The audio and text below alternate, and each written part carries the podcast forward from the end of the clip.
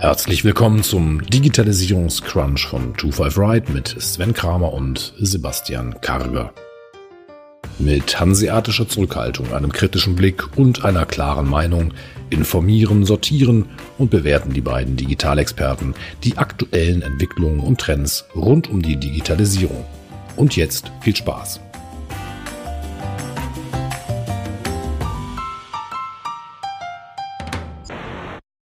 Zurück aus der Sommerpause gibt es heute eine neue Crunch-Folge. Und ich würde sagen, der letzte große Trend war es, dass jede Plattform eine Story-Funktion bekommen hat. Also es war ja von Snap über Instagram bis LinkedIn. Nachher am Ende, du hast mir das sogar bei Xing gezeigt, hatten am Ende irgendwie alle Stories. Unter anderem auch Twitter. Dort hieß das ganze Fleets. Das ähm, gab es seit November. Haben sie gestern Abend wieder eingestampft, weil das nicht so richtig geflogen ist. Aber dafür hat Twitter was Neues und da habe ich auch das Gefühl, das ist irgendwie so der nächste Trend bei den ganzen Plattformen. Und zwar gibt es bei Twitter jetzt in den USA auch Shopping. Genau. Shopping scheint ja nach den Stories die nächste Sau zu sein, die das Dorf getrieben wird. Und wie du richtig sagst, also Stories war ja echt das, das Dauerbrenner in den letzten Jahren, was man halt auf jeder Plattform dann sukzessive gesehen hat und man konnte die Uhr danach stellen, was da aufgetreten ist. Und ich glaube, jetzt zuletzt mit Sing hat das irgendwie so seinen Zenit irgendwie erreicht, dass selbst Sing auf, auf Stories setzt. Bei LinkedIn war ich bei den Stories, da wir mal kurz auf, also. Bleiben wir noch kurz bei Stories. Ja, bleiben, bleiben wir noch mal kurz bei den Stories. Bei LinkedIn habe ich ja lange drauf warten müssen. Also ich war ja einer der wenigen im Büro, die es dann, äh, die es nicht hatten. Also alle hatten das schon. Für alle war es halt freigeschaltet. Ich konnte es dann noch nicht nutzen. Und tatsächlich bei mir bei LinkedIn tatsächlich vorerst zwei, drei, vielleicht vier ja. Wochen, dass dann auch bei LinkedIn die Stories drin waren. Okay, ich habe das auch nicht genutzt seitdem, aber ja, dann kam sogar Sing damit um die Ecke. Also bei LinkedIn habe ich gesehen, ich glaube letzte Woche war das, dass LinkedIn jetzt auch mittlerweile ähm, so so dass sie Sticker eingefügt haben. Also du kannst jetzt in den Stories auch Stickers einsetzen, genau wie bei Instagram. Ja, ja. Ja, fra fragt man sich, wer es nutzt. Vielleicht ein paar Coaches oder so, die es dann halt nutzen. Aber ja, macht, macht total Sinn. ähm, ich ich fand es interessant, dass Twitter das ganze Ding wieder zurückgerollt hat. Ich finde das eigentlich auch total super von Twitter, dass Twitter selber gesagt hat, okay, wir haben es ausprobiert und funktioniert nicht, wird irgendwie nicht angenommen, Leute wollen es nicht, wir schmeißen es wieder raus. Also diese, das, das, diese Größe muss man erstmal haben, dass man sagt, okay, wir, ja. nee, funktioniert nicht. Plus auch, ich habe das Gefühl, das wäre vielleicht so der zweite große Trend, den wir jetzt als letztes Jahr auch stark mitbekommen haben, äh, dieser gesamte Audiotrend rund um Clubhouse, dass jetzt, ich habe gelesen, der Bereich, der jetzt frei geworden ist von den Fleets, wird ersetzt durch die Twitter Spaces. Das mhm. ist ja der Clubhouse-Clone von Twitter. Und in dem Moment, wenn jemand halt, dem du folgst, gerade in einem Space unterwegs ist, dann taucht das halt an der Stelle auf, äh, wo vorher der Fleet war. Also auch gerade dieser Audio-Kontext, da war es ja genau das Gleiche. Clubhouse-Klon von, von Facebook gibt es, Facebook Rooms, Spotify hat Green Room. Warten wir, wann Xing irgendwie nachher irgendwie auch so einen Clubhouse-Klon hat.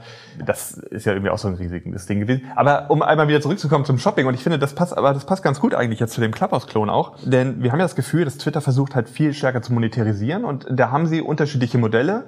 Da kommen wir vielleicht gleich auch nochmal auf mhm. Clubhouse. Aber da ist halt Shopping eines von diesen Modellen. Ja, ist, also Shopping an sich hat ja, glaube ich, auch schon so gefühlt jede Plattform irgendwie mit drauf. Zumindest wird es immer groß angekündigt und es wird irgendwie gesagt, Mensch, wir haben jetzt auch äh, Facebook Shopping, Instagram Shopping. Da muss man vielleicht nochmal differenzieren, weil was kaum einer hat, ist wirklich eine eigene Bestellstrecke. Mhm. Ähm, ich glaube, bei mhm. YouTube kommt es halt mal erst, erstmalig durch, dass man auch eine eigene Bestellstrecke hat. Dann gibt es dort ja auch einige Kooperationen in dem Raum, dass man halt sagt, okay, ich kooperiere mit Shopify und bilde es darüber halt ab. So, und wie gesagt, das ist so die, diese nächste Sau, die irgendwie durchs Dorf getrieben wird und das auf das auch schon, ist nicht seit gestern, schon so ein bisschen länger. Twitter versucht er jetzt auch aufzusetzen.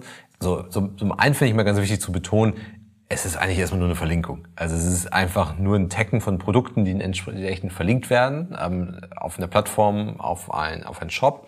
Und jetzt will halt Twitter das auch machen und man sucht einfach händeringend nach einer Monetarisierung anscheinend. Ähm, ja, ja. Bisher war das ja bei Twitter immer recht überschaubar. Primär hat man über, über Werbung monetarisiert, angeblich hat man auch Daten verkauft, ähm, aber der überwiegende Anteil des Umsatzes wurde dann halt mit Werbung erzielt und jetzt sucht man händeringend nach einer Möglichkeit, halt dort weitere Ertragsströme äh, für sich zu erschließen. Ja, die hatten schon im April hatten sie angefangen mit einem Test von professionellen Unternehmensprofilen, dass du halt dein eigenes Profil halt als Unternehmen anders schon darstellen kannst.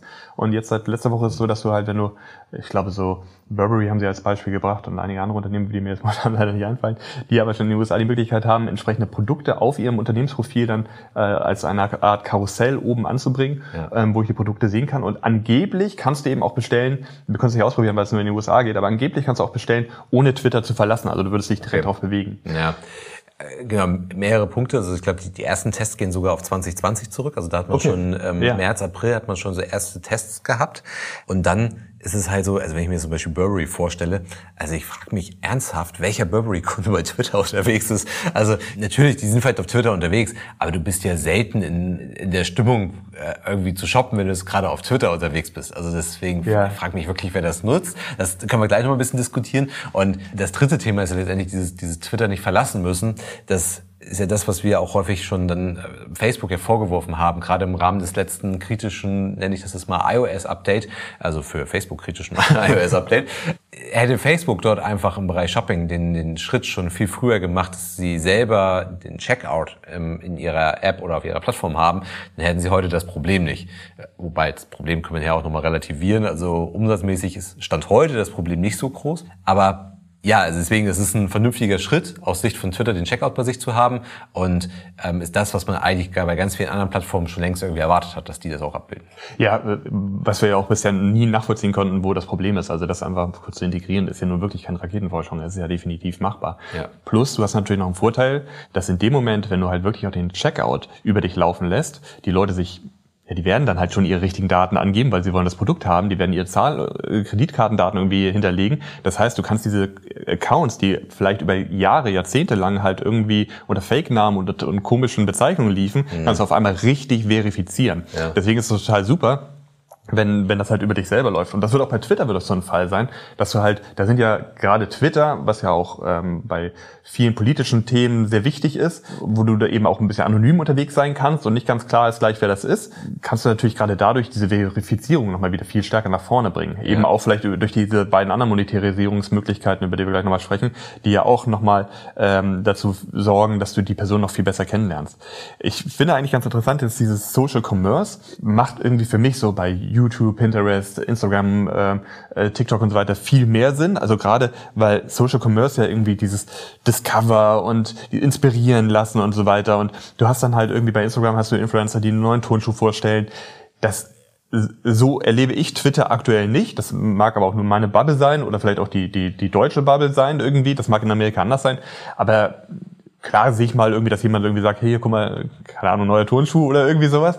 Aber das ist, glaube ich, doch eher zweitrangig irgendwie. Also Produkte, ich habe auch bisher das Gefühl, wir haben uns ja darüber unterhalten, Werbung bei Twitter, womit sie ja aktuell groß ihr Geld verdienen, ja, sehe ich irgendwie Werbung für ein neues Samsung-Handy oder so, aber so. Ja.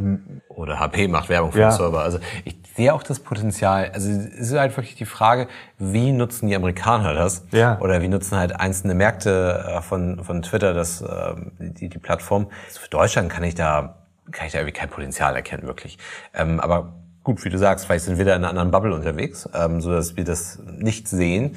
Ich sehe es wirklich kritisch, weil auf der einen Seite fehlt halt die Inspiration eigentlich. Es ist auch gar nicht so, dass man stark visuell eigentlich getrieben ist. Also natürlich gehen Videos und Bilder bei Twitter auch viel besser, performen viel besser als es irgendwie ein reiner Text-Tweet. Aber es ist ja gar nicht so, dass ich wie es bei Pinterest, wie bei Instagram halt einfach, da bin ich viel visueller geprägt und ja. äh, werde visueller viel stärker geleitet, als ich das bei Twitter irgendwie werde. Deswegen, das ist sehe ich halt schon schwer. Und das ist halt auch die Frage, ist Twitter nicht eher fast so eine Nachrichtenplattform? Also ich, viele nutzen das halt zum Austausch, viele nutzen das halt, um irgendwas zu kommunizieren, wo sie sonst keinen Kanal zu haben, sei es vielleicht auch aus dem Ausland heraus oder so, also nicht unbedingt in Deutschland. Und da ist irgendwie Shopping draufzusetzen, ja, also wie gesagt, wir wissen nicht, wie es in den USA genutzt wird, vielleicht macht es dort Sinn, aber ich sehe das Potenzial nicht, weil, wie, wie gesagt, das Visuelle fehlt. Auf der anderen Seite versucht man halt so diesen, diesen, dieser nächste aufkommende Shopping-Hype, also zumindest für Europa noch aufkommende Shopping-Hype und wahrscheinlich auch für die USA, ähm, halt irgendwie mitzugehen. Also irgendwie wird es halt auf Social Commerce irgendwie hinauslaufen, sei es einfach nur diese Social-Komponente im Einkaufen oder sei es halt auch Gruppenkäufe oder so, also Plattformen wie zum Beispiel Pinduoduo, die in Asien extrem Aufwind gerade haben und auch gerade im Corona-Jahr auch hatten, da versucht wahrscheinlich Twitter jetzt irgendwie zu partizipieren von und sagen, okay, wir, wir haben ja einen riesen Plattform, ein riesen soziales Netzwerk. Und warum ist halt nicht shoppen? Aber ja, also ich sehe aktuell sehe ich da einen Strohhalm dran, äh, an dem man sich klammern möchte, weil man halt irgendwie Geld verdienen möchte, weil man das irgendwie mitnehmen möchte. Aber das, das Potenzial würde ich zumindest Stand heute mal in Frage stellen. Mhm. Vielleicht dann eher von den anderen beiden Themen, womit Sie versuchen jetzt zu monetarisieren. Äh, wir hatten das gerade ganz kurz angesprochen, dieses äh, Twitter ähm, Spaces, also dieser Clubhouse-Klon. Dort gibt es etwas in den USA, das nennt sich Ticketed Spaces. Das heißt, also wenn du jetzt einen Clubhouse öffnest, wenn du halt äh, ein, ein, ein Space öffnest und über ein gewisses Thema redest, ist das momentan halt frei für jeden. Jeder kann beitreten, den du da äh, die Möglichkeit gibst. Es ist aber eben auch möglich, für gewisse Spaces Tickets anzubieten. Mhm. Und ähm, dass du sagen wir mal, du, du machst einen TED-Talk oder äh, du machst eine Konferenz oder du bist irgendwie ein Musiker, der irgendwie was Neues vorspielen möchte oder mhm. sowas. Der kann halt dann Tickets für sein Space anbieten. Ticket kann bis zu 999 Dollar kosten, natürlich auch erheblich weniger. Mhm. Ähm, aber darüber eben, äh, das ist natürlich interessant für Creator, also eben auch um sich über, über Twitter auszutauschen. Und dann kommen wir auf den, zum zweiten Punkt. Das sind Super-Follower. Also bisher bei Twitter wärst du ja ein Follower und es gibt dann jetzt auch diese Super-Follower, wo Creator oder, oder Künstler eben auch eine feste monatliche Einnahme bekommen. Also ich könnte zum Beispiel, wenn du Rihanna wärst, könnte ich mhm. äh, dir als Super-Follower folgen und du könntest festlegen, ob ich dafür 2,99, 4,99 oder 9,99 US-Dollar bezahlen müsste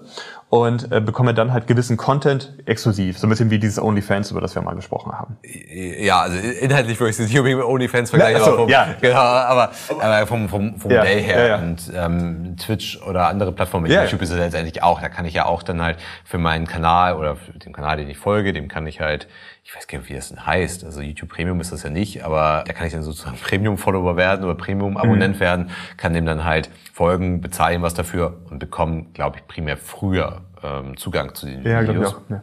Und das halte ich auch für durchaus klug von, von Twitter halt in dieses Super-Follower-Modell dort irgendwie einzusteigen, weil ich glaube schon, dass es gibt ja, ja auch, nennen Sie es mal Creator, welche, die haben enorm viele Follower und ich glaube, dass es das ist schon interessant für die Creator, aber auch für, für Twitter das zu tun. Bei diesen Spaces bin ich ja weiterhin so, ah, also ich weiß es nicht, also, weil ich fand das ja auch bei Clubhouse schon interessant. Also gefühlt kann ja irgendwie Clubhouse irgendwie sein Hype genau eine Woche, also ein Wochenende in, in Deutschland. Und danach ähm, ist es dann halt sukzessive irgendwie abgeflacht. Ich weiß gar nicht, wo die heute stehen mit Anzahl aktiver Benutzer. Ich, ich hatte mal eine Grafik gesehen. Ich hatte gesehen, dass Indien wohl ziemlich nachgezogen hat. Okay. Ich weiß doch, ich, also man, man verfolgt es auch gar nicht. Also oder ist es im, im Sommer gar nicht so in den Medien gewesen, aber man verfolgt auch gar nicht, was ist eigentlich mit der Android-App? Ist die jetzt da? Also ich soweit ich weiß, ist sie da genau. und ich glaube, du brauchst auch keine Einladung mehr, genau. um bei Clubhouse Das hatte ich gelesen. Mhm. Ich wusste jetzt noch nicht, ob, ob die Android-App schon da ist. Also es, es zieht dann wieder an einem so vorbei. Und ja. ich sehe halt wirklich ein Problem mit dieser mit dieser Aufmerksamkeit. Also wir, wir haben einfach eine Aufmerksamkeitsökonomie und wir haben schon eine Abstufung in der Aufmerksamkeit. Also ich kann natürlich mehr Audio-Content konsumieren am Tag, als ich Video-Content konsumieren kann aber dann auch noch wirklich zu der expliziten Zeit. Also das ist ja genau eigentlich das, weshalb viele sagen, ich gucke mir lieber eine Serie über Netflix an als äh, etwas im, im linearen Fernsehen, weil ich dann einfach frei irgendwie steuern kann und sagen, jetzt gucke ich das und nicht irgendwie heute Abend 20.15 Uhr kommt ein toller Film. Und jetzt geht man ja eigentlich bei diesem Audio gerade wieder einen anderen Weg. Also man, man hat sagt dann halt, heute Abend 20 Uhr bin ich live und übrigens kannst du es auch nur dann sehen. Also ja, ähm, ja. und das also natürlich gibt es enorm viele Leute, die dann auch wirklich Zeit haben, aber ich glaube, dass man ja eigentlich eine Gegenbewegung hat. Und ich glaube, dass diese Gegenbewegung ist auch nicht unbedingt gerade abflacht. Und mhm. deswegen sehe ich das halt wirklich schwer. Und dann kommt noch dazu, dann will man ja auch die Hörer, also das sind natürlich nicht alle, aber viele das, oder einige auch bewegen, sich irgendwie zu interagieren. Richtig. Und das, das sage ich aber als zentrales Problem bei Clubhouse, ne? weil du hattest halt nur diesen Audiokanal. Mittlerweile ja. hast du auch einen Chat parallel ja. dazu. Äh, ich glaube, Backroom oder so, glaube ich, heißt das.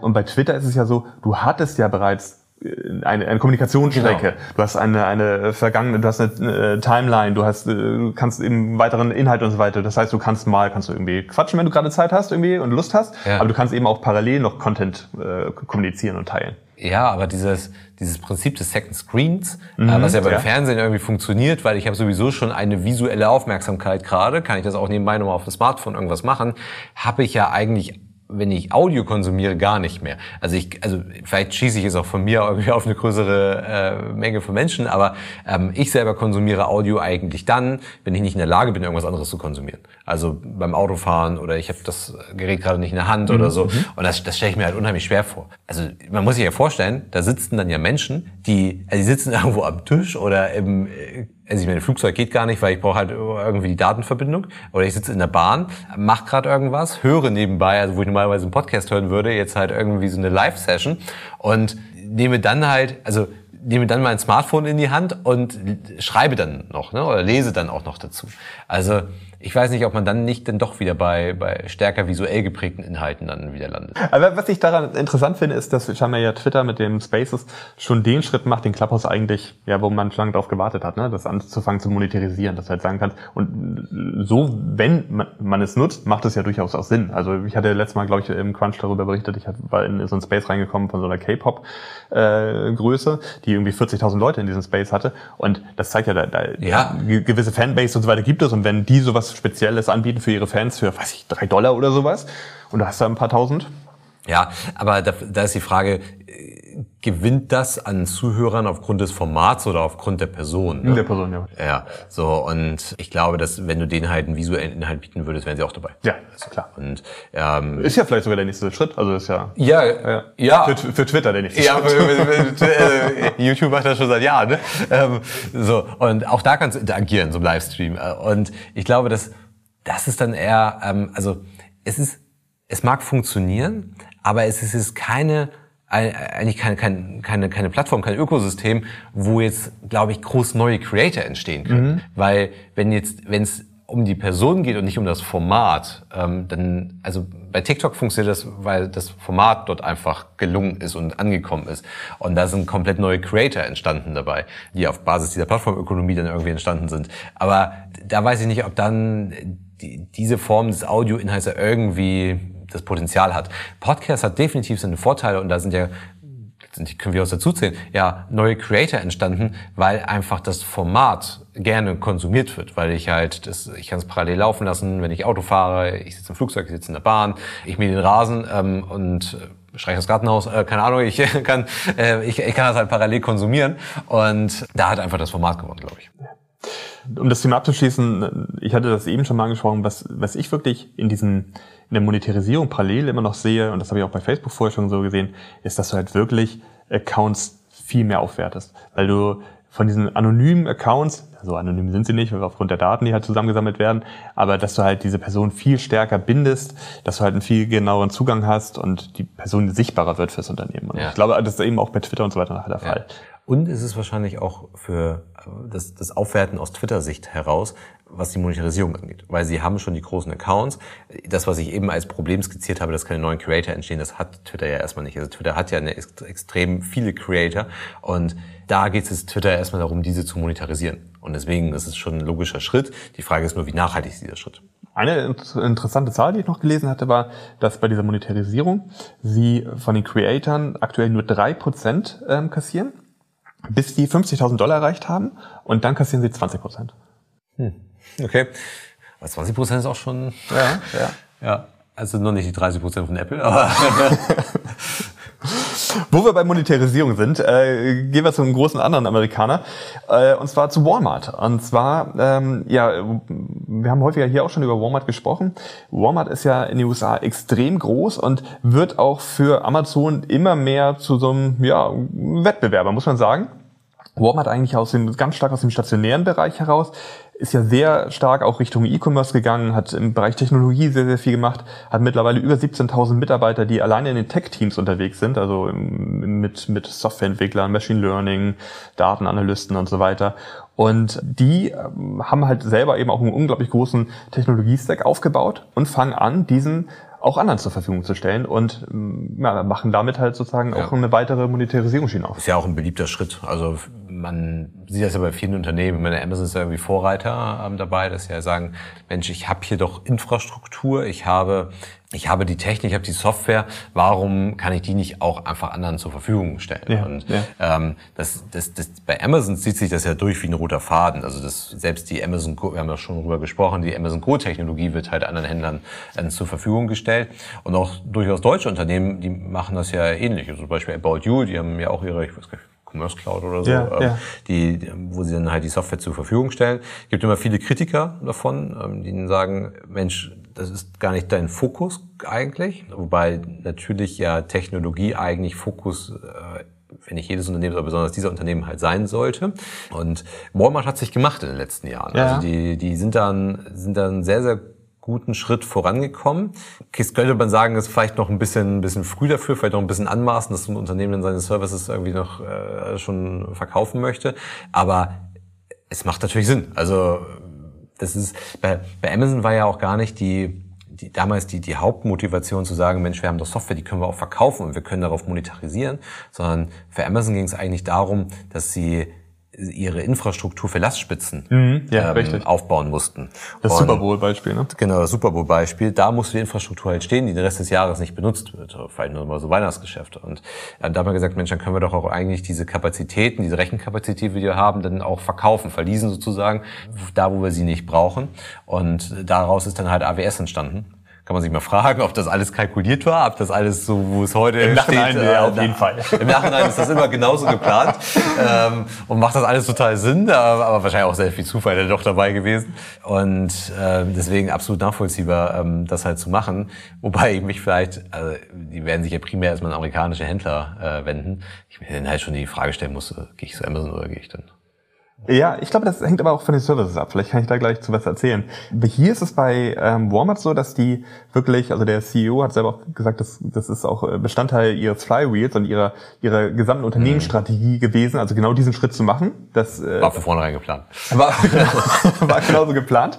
Sie machen das zusammen mit Adobe und ähm, es kommt in die E-Commerce-Software Adobe Commerce, ähm, wird das Ganze integriert und wird darüber bereitgestellt. Man war am Anfang so ein bisschen überrascht, wieso Adobe, aber äh, man hat dann gesagt, ja, Adobe war halt so der Pionier im Cloud- und Abo-Modell-Segment. Ich, aber nochmal, äh, was die Services angeht, und ich finde das eigentlich ganz ziemlich spannend, weil sich das auch so ein bisschen abhebt von dem, was die Online-Anbieter wie Amazon oder About You, hattest du gerade gesagt, anbieten. Also hier ist es halt, dass die, diese typischen Walmart-Funktionalitäten, wie zum Beispiel die Möglichkeit, dass, also wenn ich diesen Service nutze, kann ich eben Abholung in meinem Geschäft nutzen oder ähm, der Kunde kann bei mir Abholzeiten dann auf der Website aussuchen. Ich habe Abholoptionen Sogar äh, Services sind mit dabei, die es meinen Filialmitarbeitern ähm, Tools an die Hand geben, um äh, die Bestellung zu kommissionieren. Mhm. Ich habe zum Beispiel auch so welche Thematiken, wir kennen das äh, vom, vom einem Kunden, mit dem wir lange zusammengearbeitet haben, Artikelauswahl und Ersatzprodukte, wenn mhm. dieser Artikel dann halt nicht da ist. Oder so eine Funktionalität, wenn der, wenn mein Kunde dann zu mir auf dem Weg zum Geschäft ist, dann kriege ich eine Nachricht, der ist in fünf Minuten irgendwie da oder er steht jetzt gerade draußen vom Geschäft, jetzt geht bitte mein Mitarbeiter raus und, und gibt ihm seine Bestellung.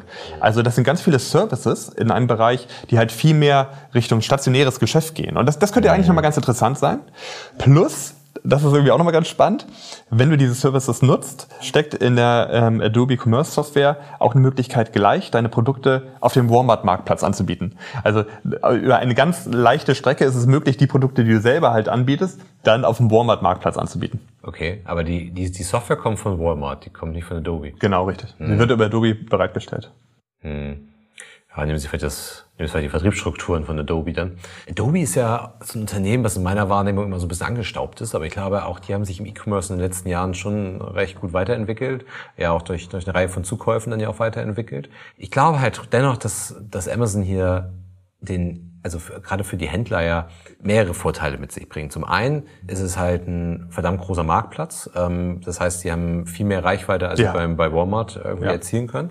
Besonders sind sie auch von vornherein viel internationaler ähm, unterwegs und ähm, aus dem, ähm, also man sieht das ja in Europa immer wieder, man ist ja irgendwie, ich glaube mittlerweile irgendwie per Default irgendwie schon auf dem kompletten europäischen Kontinent irgendwie aktiv, wenn man da startet. Und wenn man halt das FBA verschickt, dann verschickt man halt in alle Länder. Und ähm, ich glaube, da ist auch von den Services, die Amazon halt für Händler, also unabhängig von Technologie ähm, bereitstellt, ist, ist Amazon einfach viel, viel weiter. Dazu finde ich die Technologie einfach von, von dem Handelsunternehmen schlechthin irgendwie. Also, Amazon ist kein Handelsunternehmen, ist ein Technologieunternehmen, aber also wenn jemand Handel versteht, dann, dann ja auch Amazon. Und weiß ich, habe ich immer den Eindruck, dass die, die, die Software dann vielleicht irgendwie ein bisschen maßgeschneiderter ist. Und es kommt halt einfach alles aus einem Guss. Ne? Das, glaube ich, ist noch ein, ein großer Vorteil.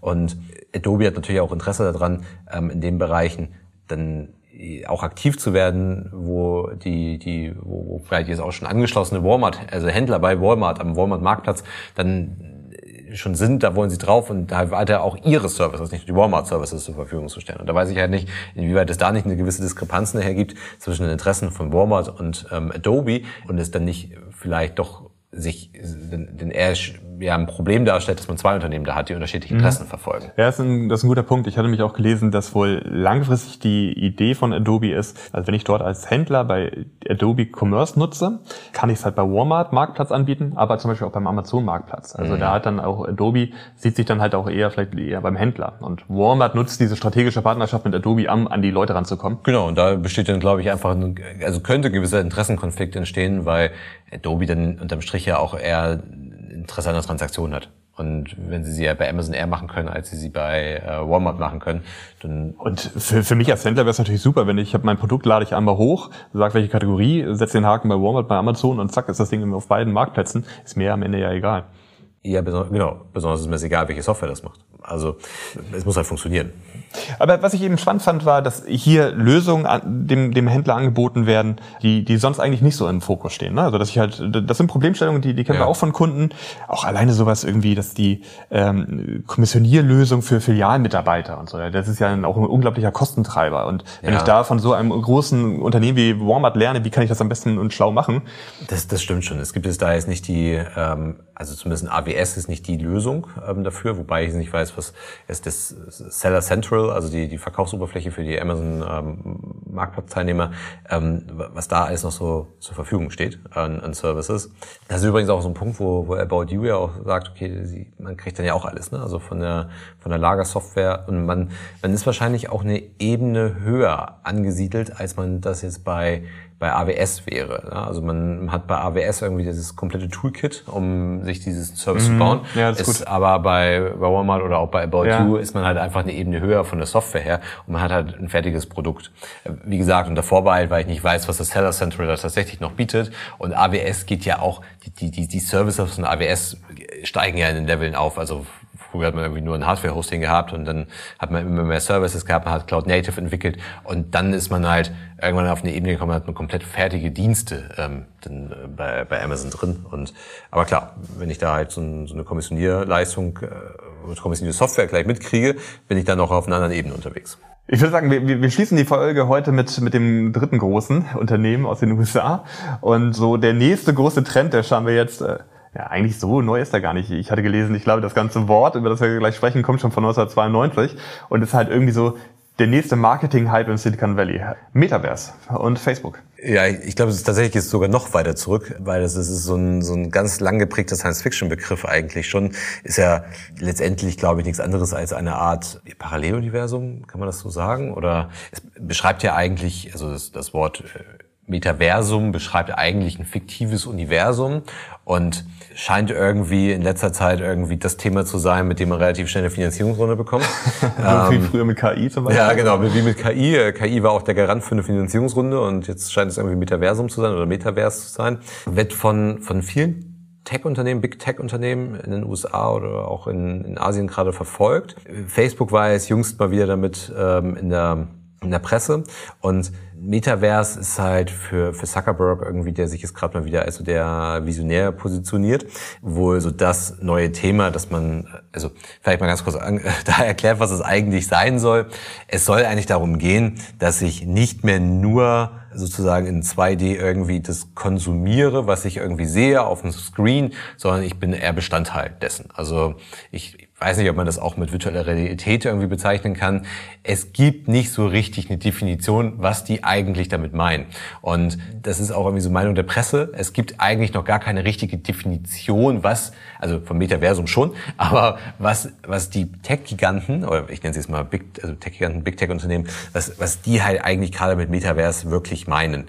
Ich glaube, dass gerade Zuckerberg halt für sich so das neue visionäre Thema irgendwie sucht und er will einfach das nicht verschlafen, wie so manch ja. anderes Thema, was ja. er schon verschlafen hat, zum Beispiel das Thema Mobile, was er irgendwie verpennt ja. hat, will er jetzt irgendwie ganz nah dran sein. Hat, hat ja auch viele äh, Zukäufe gemacht, Oculus zum Beispiel. Oculus 2014 bereits. Genau. Zwei Milliarden, glaube ich, ausgegeben mhm. dafür. Hat dann seit 2014 verschiedene andere Sachen im VR, im AR-Umfeld auch übernommen und er stellt sich ja, glaube ich, so ein Second Life 2.0 drunter vor.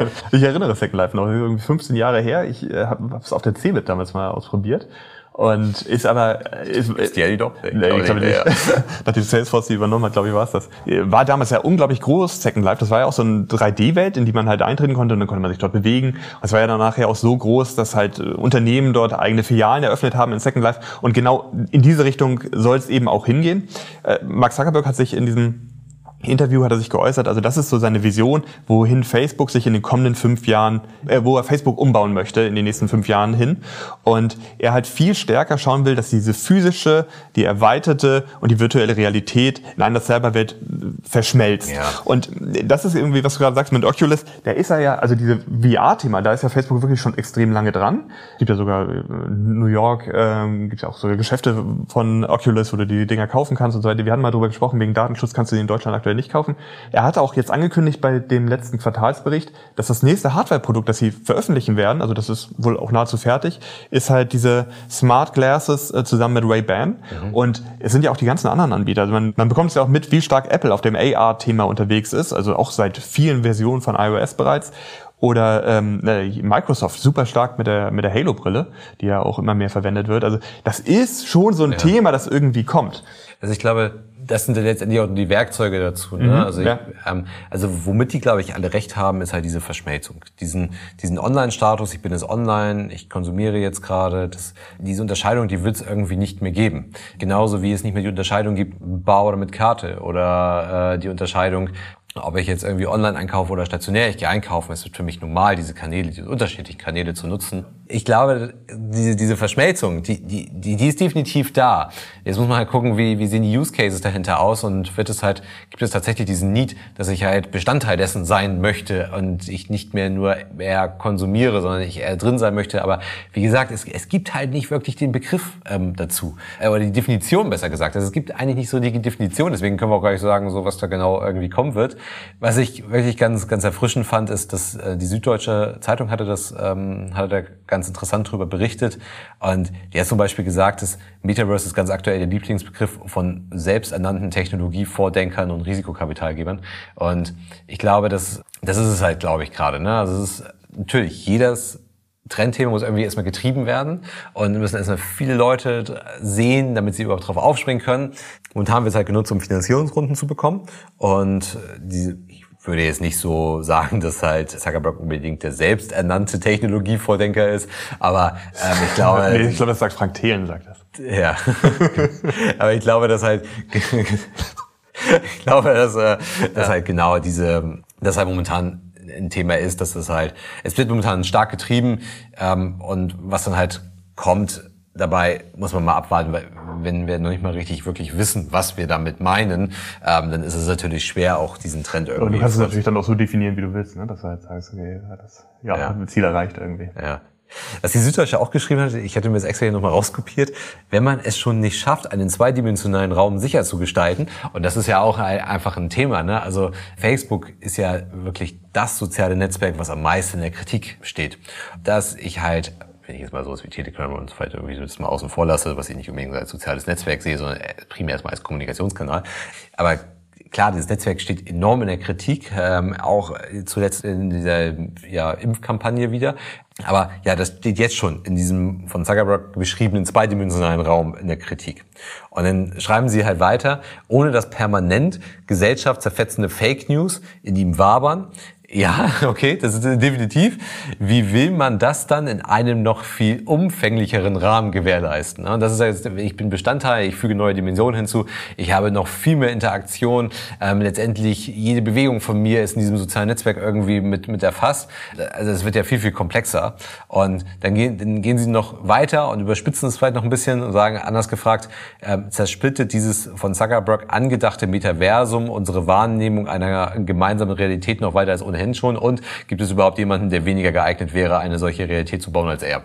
Und das ist provokant, aber ja, auch das, wie bei Twitter, man will halt auch neue Monetarisierung haben. Man, es, es wird irgendwann das nächste große Thema geben.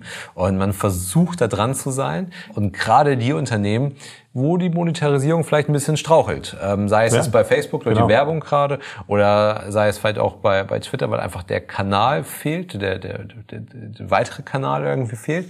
Ähm, die treiben diese Themen weiter. Was nicht heißt, dass die anderen Unternehmen auch diese Themen irgendwie verfolgen, wie vielleicht ein Apple. Aber ähm, die machen es einfach nicht so, äh, die hängen es einfach noch nicht so ins Schaufenster. Er will es in den nächsten fünf Jahren schaffen. Ähm, Wir beobachten das und schauen mal, äh, wie sich das ganze Thema entwickelt. Also ich, ich sage auch nicht, dass es, ähm, dass es dass es unrealistisch ist, sowas zu entwickeln, weil im Gaming sehen wir sowas. De ne? Also das- definitiv. Also und ich glaube, das kann, glaube ich, mich auch. Äh, Ich wollte das Gespräch auch gar nicht abwürgen, aber Ja. das sehe ich mich auch. Also schauen wir uns an, auch was zum Beispiel mit Twitch und Co. Also gerade aus dem Gaming-Bereich und wo du halt die entsprechenden Anforderungen an die Hardware und so weiter hast und auch, das muss man auch sagen, ähm, Second Life damals vor 15 Jahren, welche Möglichkeiten haben wir jetzt mit Datenübertragung und das war damals ja gar nicht möglich. Aber wenn du jetzt die Hardware hast, du hast die Datenübertragungsgeschwindigkeit, du hast die grafischen Möglichkeiten und ähm, glaube ich auch, dass halt aus dem Gaming-Bereich das ganze Thema recht normal wird. Bin dann aber auch gleichzeitig wieder ein bisschen bei dir, was du vorhin gesagt hast, ähm, mit Clubhouse. ne? Also wann konsumierst du es denn? Ne? Also wenn ich jetzt irgendwie, gut, das ist jetzt nur eine Vorstellung, dass man es nachher nur alles mit einer Brille irgendwie macht, aber ähm, wann, wann nutzt du es halt? Oder, also Ja, genau, wobei hier ist der Unterschied, weil du hier ja ganz bewusst aus, aus der äh, auch bewussten Interaktion oder doch aus der bewussten Interaktion eigentlich rausgehst. Also du, das, also Metavers oder das Metaversum ähm, ist ja eigentlich eher dann ein Thema, was sehr unterbewusst passiert, weil eigentlich alle deine sozialen Interaktionen dann in diesem Metaversum irgendwie stattfinden. Das heißt, du, du entscheidest dich jetzt gar nicht proaktiv da reinzugehen. Das ist ja genau das, wo sie sagen, das, das verschmilzt miteinander und das ist gar nicht mehr zu trennen. Selbst wenn ich jetzt in einem Metaversum Clubhouse konsumiere, muss ich mich im Metaversum immer noch äh, explizit dazu entscheiden, okay, ich, ich nehme jetzt die Zeit und ähm, konsumiere jetzt halt eben diesen, diesen Livestream. Ähm, Okay, ja, ja, und fairer ähm, Punkt, durch, durch diese Werkzeuge, die dann halt kommen im VR, im AR-Umfeld, wird es dann halt einfach, also da wird die soziale Interaktion einfacher, weshalb ich glaube, dass wenn es überhaupt gelingt, das halt die Grundlage dafür ist. Also weil ich halt eben nicht dieses Bewusste habe, ich gehe jetzt, also du sagst ja nicht abends um 20 Uhr, Schatz, ich gehe jetzt ins Metaversum, ja, bin in zwei Stunden zurück. Also das ist ja wie dir was mitbringen? Ja, das ist ja wie LKW-Simulator im Keller fahren, ne? Oder irgendwie Langstreckenflug irgendwie im Simulator im Keller in Echtzeit von Frankfurt nach Tokio fliegen. Äh, Aber du äh, brauchst, ja- du brauchst ja schon den Zugang dazu. Ne? Es ist ja, du brauchst ja schon irgendwie eine gewisse Hardware oder etwas. Äh, Ja, genau. Deswegen sage ich ja, dass vielleicht sowas wie Oculus dann halt eben das, das erforderliche Vehikel wird dazu. Oder aber, dass halt, dass, dass wir halt noch mehr äh, digitale virtuelle Touchpoints haben, sei es im Auto oder sowas, die dann halt eben mit diesem Metaversum inter oder über die man dann in Ja. diesem Metaversum interagieren kann. Ne? Sei es halt irgendwie der virtuelle Außenspiegel im e-tron oder äh, dann halt eben die Brille oder die Kontaktlinse oder was auch immer dann halt eben kommt. Ich glaube, es, es wird halt sehr, es wird halt eine, eine starke Beiläufigkeit haben, dieses ganze Thema. Ja, wenn du es halt sagen musst, wie damals so diese ersten 3D-Brillen, ne? Die, irgendwie, setz dich ja nicht abends irgendwie um, um 20 Uhr vom Fernseher, setz dir so eine 3D-Brille für die Tagesschau auf. Also das machst du ja auch nicht. Also genauso triffst du halt nicht die Entscheidung, ich bin, in, bin mal für zwei Stunden im Metaversum unterwegs, ne? Sondern das, das, das muss halt irgendwie sehr beiläufig laufen. Wir sind gespannt, äh, was sich Zuckerberg da ausdenkt. Und, und äh, worüber man dann in fünf Jahren spricht. Ja, war, war glaube ich, eine ganz interessante Folge, ähm, um, um diesen Start aus der Sommerpause wieder hinzubekommen. Wie auch vor der Sommerpause gerne wieder in den Facebook- und LinkedIn-Gruppen ähm, weitersprechen über Mit- das mit Thema. Sticker aber bitte. Äh, ge- genau. Und ähm, ja, uns würde eure Meinung da interessieren, auch gerade zu so welchen kontroversen Themen. Also ähm, gerne weiter diskutieren. Und dann würde ich sagen, bis zum nächsten Mal. Bis zum nächsten Mal. Tschüss. Tschüss. Der Digitalisierungscrunch ist eine Produktion von 25 Right. Die Herren Karger und Kramer sind Gründer des erfolgreichen Beratungsunternehmens Liquam, aus dem 2020 die 25R Digital GmbH entsprang. 25 Right Digital steht für Veränderung und Digitalisierung. Wir liefern Inspiration, Impulse, Wissen und Austausch für die Themen von morgen. Wir berichten über Trends und Entwicklungen und schaffen damit eine Bereitschaft für anstehende Veränderung. Wir wollen Aufmerksamkeit für die Themen von morgen schaffen, befähigen und gemeinsam die digitale Transformation in der Gesellschaft vorantreiben. Lerne uns kennen unter 25r-digital.com.